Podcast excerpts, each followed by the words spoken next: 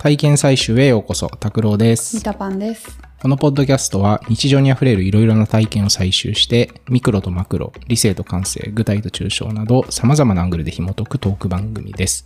デザインファームタクトのメンバーがお届けしています。今回、えー特別編ということで、はい。カンヌライオンズ2023、70周年だったんですけど、はいまあそれに先週行ってきたばっかの状態なんで、これについて、えー早速なんですけど、え2回に分けてね、ちょっとどんな感じだったかっていうのをはい話していきたいなと思います。待ってました。はい。でね、もうかなり速報になると思うんだけど、そうねはいうん。で、まあ一応、いつものテーマであの、体験としてどんなものだったかっていうので、はい。言うと、まあ、今年のカンヌライオンズは、まあ、クリエイティビティの祝祭体験でしたとうんいうことで、これ実はもうタイトルまんま、あの、カンヌの正式名称ってご存知ですか、いや、知らないです。まあ、カンヌライオンズってね、はい通称あるんだけど、はい。え Cannes Lions International Festival of Creativity。ちょっとあ、長いんだけど。めちゃくちゃ思ったより長いです。そう、長いんですよ、実は。はいで。昔は、えっと、アドバータイジングだったんだよ。クリエイティビティじゃなくて。あ昔っつってもね、えっと、2011年だったか2年だったかな。まあ、あの、そのあたり。から、えーアドバータイジングじゃなくて、クリエイティビティですよっていう風にうん名称を変えて、今に至るんだけど、はい。そのクリエイティビティを、えー祝福するっていうのが、言ってみればカンヌライオンズのパーパスになっていて。で、まあ今、部門もたくさんあるんですよ。昔はフィルムとか、プリントとか、そういったものが中心だったんだけど。今、クリエイティブストラテジーとか、うーん。SDGs とか、うん。イノベーションとか、まあ、どんどんどんどんこうカテゴリーが増えて消えてを繰り返して、で、その部門ごとの定義っていうのもあるんだけど、うん。それが、あの、基本的には、えークリエイティビティを祝福する。こういうことを祝福するためにあるんだっていうふうに定義をされていて、うんで、それが本当に、あの、体現されているなと。うん本当にクリエイティビティ、つまり、まあ、創造性ですよね。はい。クリエイティブっていうと、まあ、意味合いとしてはなんかこう制作的な、制作物みたいな意味合いがあると思うんだけど、はい。クリエイティブとクリエイティビティって違って、クリエイティビティっていうのは創造性を指していると。うんうん。つまり、なんかいわゆるクリエイター、まあ、デザイナーとかさ、わかりやすくクリエイターじゃない。そうですね。だけど、もっとこうビジネスパーソン、うんクリエイティブっていうものと、一見こう関係なさそうな人たちにも、クリエイティビティってあるわけですよ。はい。でもっと言ったら、あの、子供とかってさ、うんクリエイティビティの塊だと思う。んうんで、なんならこう、それを少しずつ失っていって、僕たちは生きているぐらいのうん。うん。ところあると思うんだけど、まあそういう意味では、えーすごく対象が広いというかね、うんうん。ビジネスにおけるクリエイティビティだったりとか、そういう、まあ、あと技術におけるクリエイティビティとか、はいそういったものも含めて、えー祝福していきましょうよということが。えー本当に体現されている。で、その形として、うん例えばあの、アクセンチュアだったりとか、はい。えー BCG だったりとか、ボストンコンサルティンググループだったりとか、まあ、コンサル業界、うんうん。会社が出展をしているとか、はい。えーあとはセッションのテーマとかも、あの、クリエイティブのその制作とか企画とか、そういったものに限らずに、はい。もっとこうビジネス寄りの話、うん。まあ、経営者の話だったりとか、うんうん。そういったものが、えー結構中心になってきたりしていて、うんうん。えーどう、もう、どこを切り取っても、クリエイティビティっていうことでは一貫性があるんだけど、うん。パッと見のテーマはなんかすごく広くなっているなっていう状態が、こう、はい。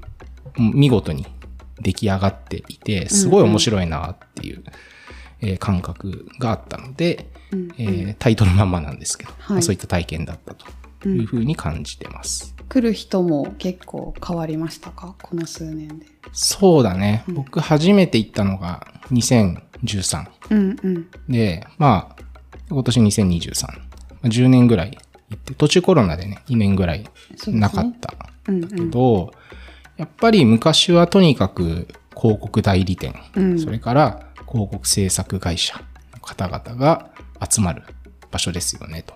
うん。いう印象が強かったけど、まあ今は、あ例えば今年は総合商社系の人がいたりとか、はい。あと象徴的なのは、2019からかな、うん。えー日経新聞さんが日本のカンヌライオンズの事務局を担当されて、ですぐあのコロナになっちゃったんで、うん。えー去年もあのブースを出されてたんだけど、はい今年なんか人がたくさん集まるこうイベントだったりとか、ブースだってようやくガツッとできてるなって印象があって、そうね。うん。で、まあそういうところも、まあ日本を代表する新聞社じゃないですか。日経新聞。ねしかもまあ経済っていうね、あうんの特定のテーマを持っている、うん。まさにこうビジネスに寄り添ったメディアうん。が、えーカンヌライオンズっていうそのクリエイティブのお祭りの、えー事務局をしているとはい。いうこの事実が確か、にまあ、すごい象徴して意、うん、うん。いると思います。で、事業会社の方々とかもうんうん。結構グループで来てて、あ、ちょっと。うん。で、結構ね、あの、そのうちの一社さんとは、はい。向こうで割と長く話したりとかしてたんだけど、何名で来たの ?7、8名ぐらいでお来て、お。もう大勢だよね。すごいですね。そう。去年はね、3、4名ぐらいでうんいらっしゃってたんだけど、まあ、そこでやっぱ何かを得て、で、今年はよりみんなを巻き込んでこようっていうことで、人数増やしてうん来ていて、で、まあ、その人たちは、まあ、いわゆる広告代理店では当然ない。うんうん。で、なんなら、あの、マーケティング担当者でもない。広告制作を担当する部署の人とかでもない。そう。っていう方々で、はい。そう。どういう動機で？まああのーまああまり言うとあれだけど、まあねまあブランディングってさ、うんうんあのーとてもビジネスと直結してる。まあ最近はデザイン経営みたいな言葉も流行っているけど、そのブランドを作るっていうことが、まあ、ビジネスにおいて実は根幹なんじゃないのと。ブランドのパーパスがあるから、こういう経営判断を下すべきなんじゃないのかだったりとか、うんうん。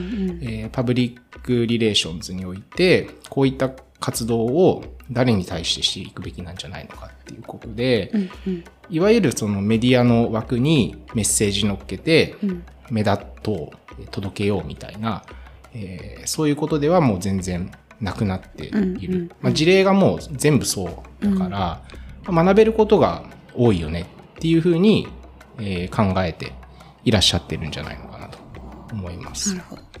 あと、現地でやっぱね、出会える人うんうんうん。の、その、パースペクティブ、その、視点みたいなところも、すごい刺激になるんじゃないですかね。うんうん普段や一緒に仕事している人たちとは、ちょっとこう、違うタイプっていうかね。うんうんうんまあ言うて、エージェンシーの人が多いんですよ、結局。うんもちろん。うんで、エージェンシーの人ってやっぱり、あの、ちょっと視点が違う人、まあ視点が違うこと自体がやっぱり価値になると思うので、まあそういう人たちと、まあちょっとビーチで、うんあの、ロゼとかを飲みながら、うんえーゆるーく話していくと。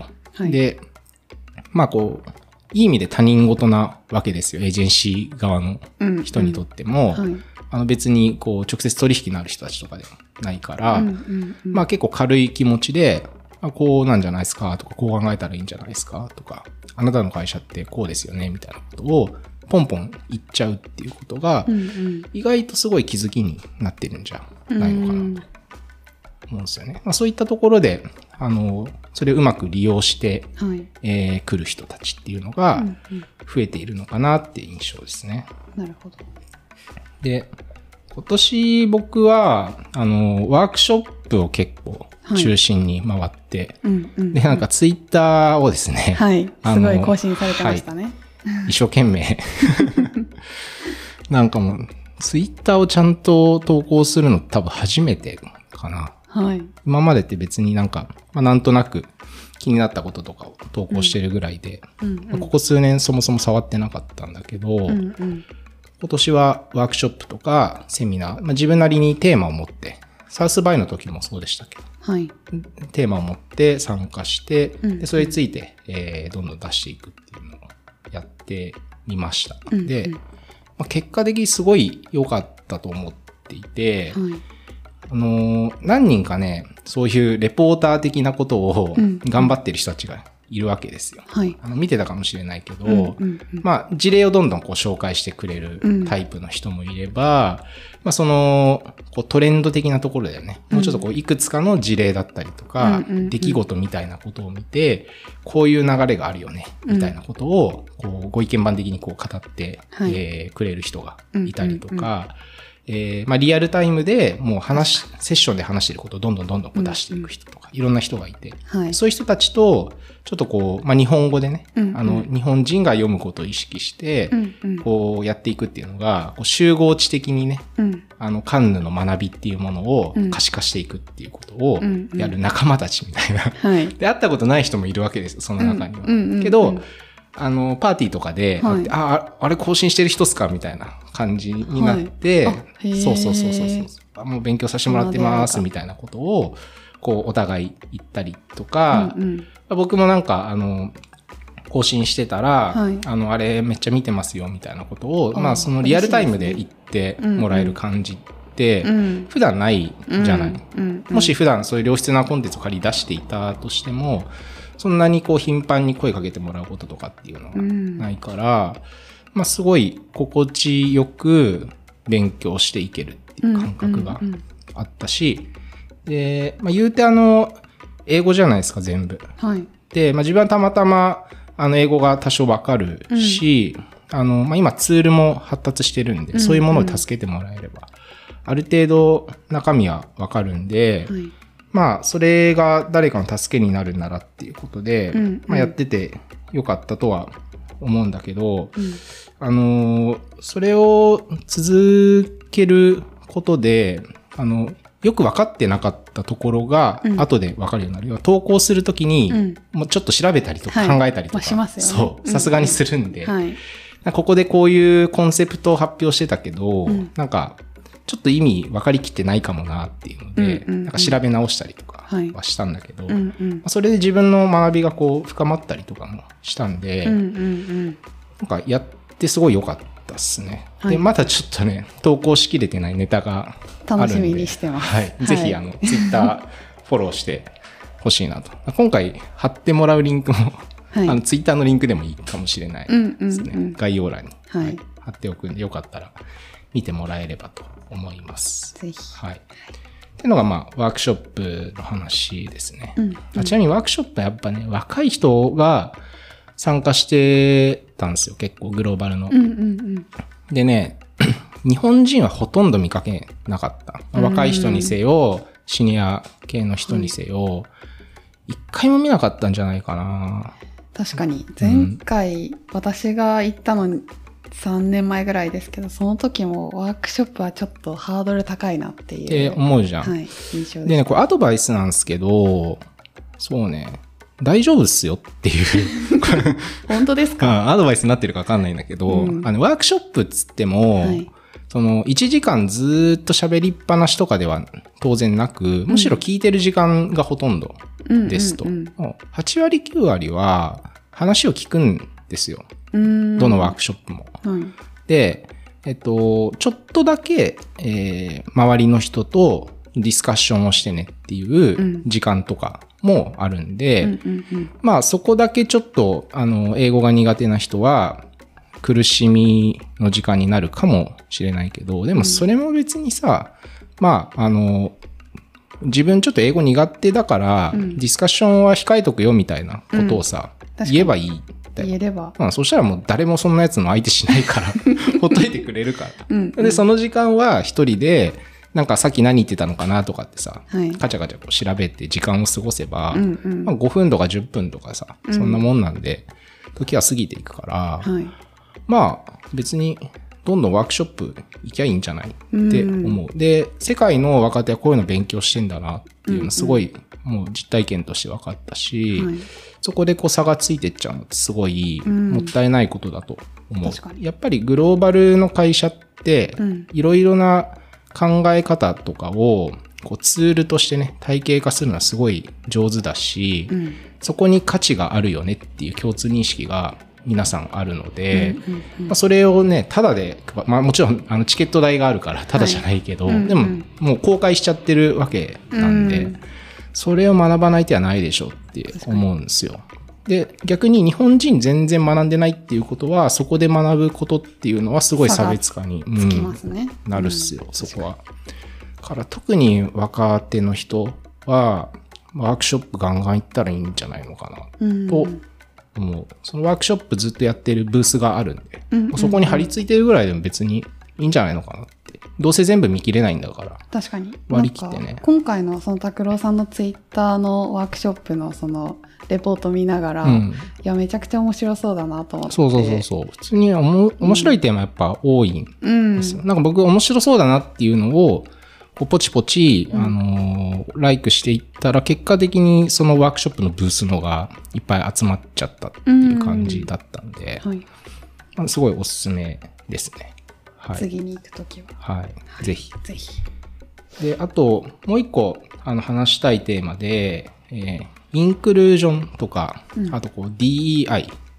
えー DEI DEI まあ D&I で、まあ、ダイバーシティ、エクイティ、インクルージョン。うんで、DI。うんあ、えーちょっと前は D&I だけだったのかな？ダイバーシティインクルージョン。でよく言われていて、で、エクイティって言葉が最近は入って、で、もっとなんか DEIB で最後にビロング、ビロンギングがつくっていう、えーのもあるんだけど、まあ、はい。言葉の種類はね、一旦置いといて、うんうん。そのインクルージョンとか D&I っていうのは、え AI と並ぶ、まあ、二大テーマみたいな感じで一応今年言われてました。うんうん。で、まあ、それに関連する作品も多かったです。うんで特にあの AI についてはセッションすごい多かったはいですよ。うん生成 AI をうんどう使っていくっぺみたいな話がすごいあって、でね、インクルージョンとか DI のセッションは意外と少なかったかな。全体通して10個もなかった。まあ、10個ぐらいあったかな。うんでも数としては少なかったですと。で、全体、まあ、いくつか聞いてたんだけど、はい。そもそもね、あの、インクルーシブデザインとかね、例えばデザイン業界だと、うん。あの言葉としてあるんだけど、インクルージョンとかインクルーシブデザインっていうものと、えーアクセシビリティとか、うん。ユニバーサルデザインっていうもののうん。違いが全く、あの、合意形成まだされてないんだなっていうのが、うん。えー日本はもちろんなんだけど、まあグローバルでもあるんだなっていうのが、一番大きい、あの、学んだっていうか、うんうんえー分かったポイントですね。で、まあ、何が違うのかっていうと、これ、まあ、タクトで社内で話したことはあるんだけど、はいその従来のユニバーサルデザインっていうのは、あの、標準っていう考え方を採用している。うん人間がこう、たくさんいたときに、やっぱりこう、標準的な人間っていうのが存在して、で、その人たちに合わせて作ったものを、なるべくマイノリティの人たちにもえー使ってもらえるようにうん。拡張していこうねっていう。うんうんうんだから、あくまでもその標準的な人間っていうところがうん。主役になっているっていうのが、うんうん。まあ、ユニバーサルデザイン的な考え方であると。で、インクルーシブデザインっていうのは、実は僕こっちの方が真面目にデザインしてるなと思うんだけど、うんうん。あの、そのマイノリティの人たちの中心においてその人たちを仲間に入れて、デザインの初期段階からその人たちと一緒にうん。議論検討しながら、その人たちのためのデザインを作る。うん。で、それをえー全体に展開するっていう、まあ順番で考えていこうっていううんところが、まあ大きい違いとしてあって、はい。で、まあ、例えば、あの、腕が、えー何らかの理由でない人のために物を作るっていうのが、えーそれは人は、あの、まあ、障害を持っていて、ずっと腕がない状態なんだけど、えっと、片腕が使えない状態ってさ、なんか子供抱えてるとか荷物を持ってるとかで、誰にしもがこう起きたりするじゃないですか。はい。でそういう時に、あの、実は使えるものにもなるかもしれないっていうところで、スケーラビリティは後で設けることができますよねっていう。うんうん。それをこう、ペルソナスペクトルとか、そういう言い方をしてるんだけど、でそういうふうに、えー作っていくのが、インクルーシブデザインなんだぜっていうことを、うん。まあ、いくつかのセッションで、その専門の人は喋っているんだけど、うんうんまあ、その段階の話を、まず、えっ、と、していかなきゃいけないっていうフェーズでもあるのかなと。はい。ただね、その目で見ると、えー作品がそういう考え方から生まれてるんだなっていうものはうん結構あるんです。やっぱりユニバーサルデザイン的な考え方ってうんうん。標準人間に合わせて作るから、はい。なんかこうクリエイティブ的に尖ったものにはならないわけですよ。あくまであの標準的なものうんにしかならない。で、それがたくさんの人で使えるようにしてるから。平べったいものしか作れないんだけど、マイノリティにやっぱ特化して何かを作るっていう考え方。で、それがさらにスケールするから、ビジネスインパクトに実はなるっていう、うんそういう順番でこう考えてるものっていうのがすごい多かったので、そういう視点で事例を見ていくとはい、またちょっと違う目線。うんなんかただのソーシャルグッドではなく、ん business opportunity だったり、イノベーションになってんだなっていう、うんえーことを、あのー感じ取れるんじゃないのかなと思ったんですよね。うーんなんかそういうんインクルーシブデザインの賞があったわけではそうだね。はいそう、インクル、でも、あの、いい指摘で、はい 来年できるかもしれないですようね。んうん。